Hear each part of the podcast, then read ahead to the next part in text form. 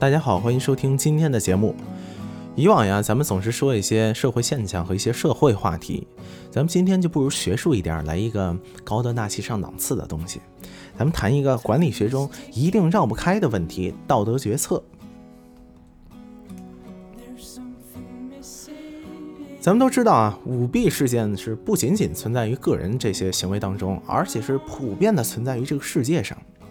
都知道，蓬勃经济发展的同时，伴随而来的总是让人羞于启齿的那些舞弊。像雷曼兄弟就是一个典型的案例。这企业啊，他试图去操纵财务报表来美化它的形象。而之所以要操纵财务报表，再想想为什么呢？那是因为财务报表可以反映一个企业在某一特定时间段内的财务状况和某一特定时期内的经营成果，或者是现金流的状况。由此，咱们就可以判断出来，操纵财务报表这个行为啊，呃，绝对不是这个财务人员一意孤行做出的。这种行为绝对是得到了管理层的授意或者主导，啊，但是不管是什么样的决定，咱都是要脱离不了人来做出。所以，能够限制人去放弃这种舞弊念头的呢，也就剩下道德了。你看他反正也要犯罪，能限制他，只有心里那点良知了。可以断言，企业的成功与领导者的道德决策绝对是息息相关的。通过探索道德决策，这企业呀可以进一步的强化伦理感在商业活动中的影响。谈到决策，必然离不开方法论。剥茧抽丝后，直接用一句话来概括咱们今天想讨论的问题，那就是实用主义倡导的科学方法是不是解决伦理问题的最好办法？一般认为是美国人在一九八七年左右首次提出了实用主义的雏形，而随后又经历了许多人的理论扩充。比如说像后来的皮尔斯，他又提出了一个对象的完整概念来源于这个对象的实际效果如何。人的概念其实也是源于实践。然而，根据这种角度呢，思想作为一种手段或者工具来指导人们的行动，这其中就包含了预测问题和解决问题。因而，如果要理解这个方法论，就需要强调思想对于实际的影响，就是说，这思想会影响你的决策。通过调取人类的行动经验来测试这个行为是否得当。许多美国人认为实用主义是源于，呃，或者说它属于哲学范畴，因而把实用主义涉及到了道德决策时，就会变成一个非常有争议性的话题。咱们就谈谈今天这个争议性的话题啊。实用主义在美国得到了巨大的发展，而且不仅仅只存在于商业领域中，在政治方面也颇有影响。在这种大背景之下呀，许多学者认为实用主义或许真的是解决伦理问题的最好办法。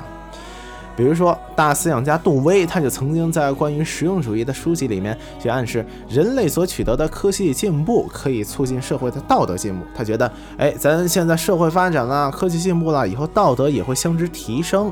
简言之，前人的成功证明了经验有效，而经验的有效又促使了道德的提升。杜威认为这是一个 circle，认为这是一个循环。所以，许多实用主义者会把自己当成科学家一样，认为伦理的要素可能会被后代所改善，而这些因这些要素就包含了，比如说规范、原则、道德标准。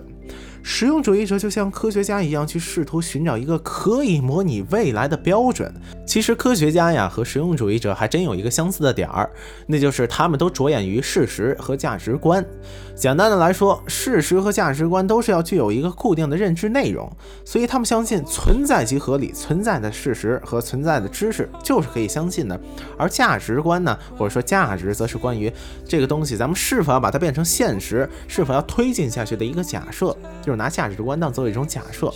根据这种依据啊，人们的某些行动是建立在务实的理论价值观上的。而考虑到科学方面的理论时，比如说有人要做实验等等这些，务实的伦理可以促进社会的创新和实践，以达到一种规范的方法。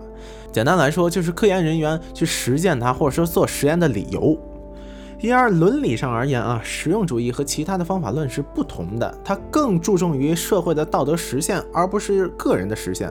确切来说呀，实用主义依赖于已知的伦理道德。此外呀，在伦理道德学中，杜威也特别关注呃道德和民主，因为务实理论常常被看作一种人文主义的结果，必须要强调道德在人类环境中要经受得起考验。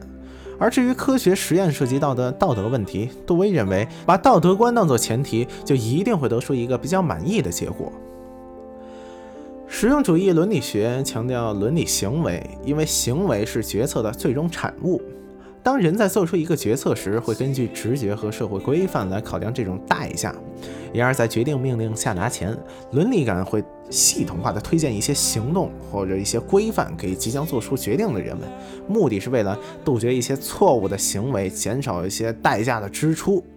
在人类的情景当中啊，实用主义可以是呃一个人的道德行为的最好理由。咱举个例子，谎言咱是被看作不道德的行为，对不对？但是经过伦理感的推荐后，可能会发生另外一种情况：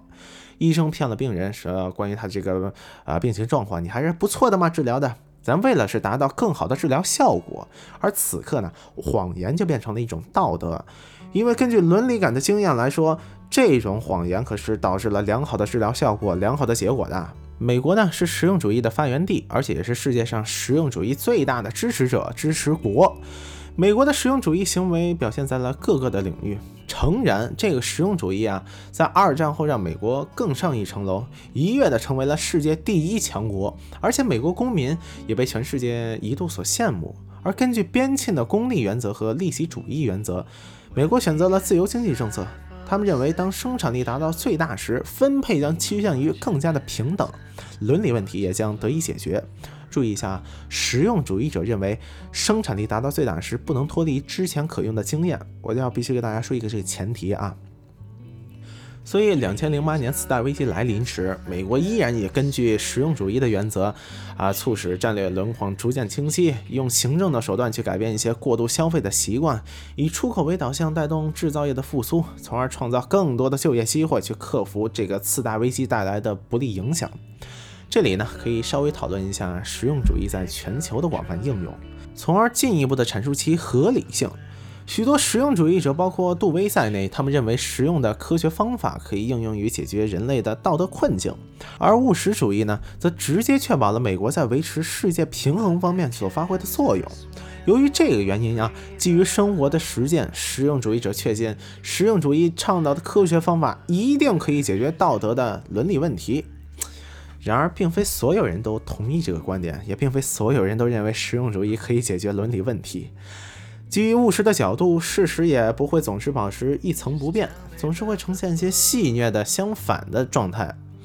务实主义可能真的是适应美国社会，但是真的不一定适合所有的社会。你比如说，艾尔他就认为，道德是很容易被误解的，因为人们常常困惑于如何做出行动，这就可能在理解上产生偏差。咱们上面提到过啊，良好的道德选择通常涉及到的是直觉和社会规范。所以说，伦理决策出现时会激活大脑中的情感，这就意味着良好的道德决策可能是人类大脑中情感和逻辑过程的产物，而并非是一个直觉和社会规范的产物。一般来说，完成一个道德决策需要经历三个过程，咱们知道有道德认同、道德判断和道德风险。道德识别过程是人类面对于道德决策时，认识到有一个伦理问题必须马上要被处理的自我提示。愤怒和羞耻的情绪都会标志着可能会有伦理问题的迹象或者产生。而在道德认认同后是道德判断，在这个过程当中呢，人们可能会原谅他们自己的不道德行为，或者对是非观产生偏见。这个产生道德动机的过程中呢，可能会产生一些自我的利益保护，而不会产生出做出正确价值判断的欲望。所以，当利己原则出现时，对于即将要做出道德决策的人，或者即将做出道德决策的领导者，这是一个巨大的障碍。此刻就可以呼应咱们开头所提到的操纵财务报表的这个事件了。需要注意的是，不道德行为往往会被实用主义者掩盖。并且假装这是一个基于道德的行为，怎么说呢？对于一些想要做不道德行为的人而言，他必须试图在道德和不道德行为的重叠区里面寻求一个庇护伞，而这个伞往往就是实用主义。不仅如此啊，实用主义为不道德行为提供了太多的借口，而他们想达到一些东西都自我理解 （self-interest） 这种结果。许多情况下，由于缺乏完整的信息，人们不可能知道什么结果对于他们是肯定有利的，什么结果是也许有害的。这种利与弊的定义本身也许就不足够清晰。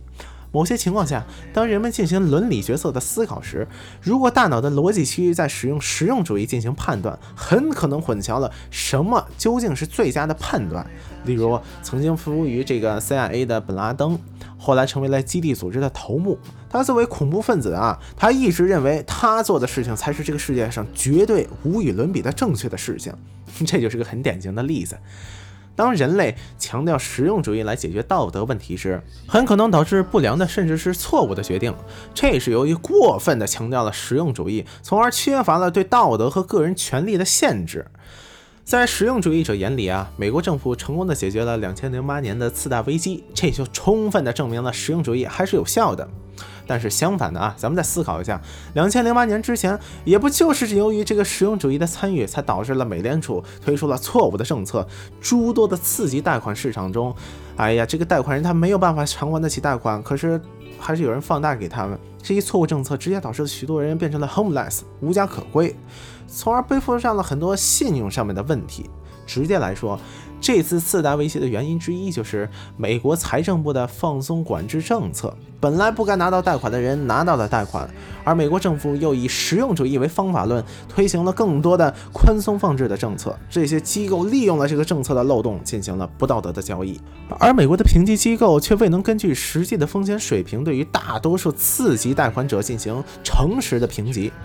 这种情况下，实用主义只在通过交易量促进美国的经济，这就是饮鸩止渴呀。实用主义下的政策把巨大的风险带入了金融市场，而企业则根据实用主义做出了不道德行为，最终导致了美国陷入巨大的风险里面。这一切源于政策默许使用务实主义为企业欺骗当做借口。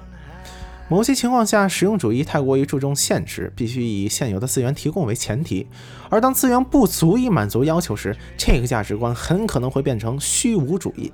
例如啊，战争就是一种实用主义的产物。由于石油的过度消耗和巨大的市场需求，美国以人道主义之名介入了中东地区，而且最终决定攻打伊拉克。其结果呢，大家都看到了，呃，宗教平衡被打破，然后中东地区也一直被战争所困扰。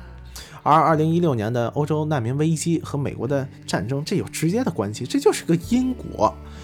现在的中东地区难民如潮水一般的涌入西欧，实用主义确实为美国解决了很多稀缺资源的提供方法，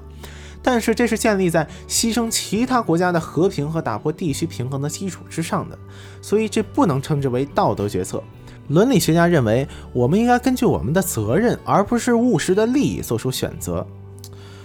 好，基于上述的咱们的讨论啊，非常清晰地展示了实用主义在解决伦理道德问题方面的优点和缺点。尽管这实用主义确实可以在某些程度上解决道德问题，但是实用主义却有着致命的缺陷。正如你所看到的，它可以轻易地误解伦理问题，成为掩盖不道德行为的借口。因而绝对不能直接下定义，就说实用主义是解决道德问题的最好办法，这是不可能的。好了，这就是今天的节目，咱们说谈学术的，够学术吧？以上就是本期的节目，我们下期再见，新年快乐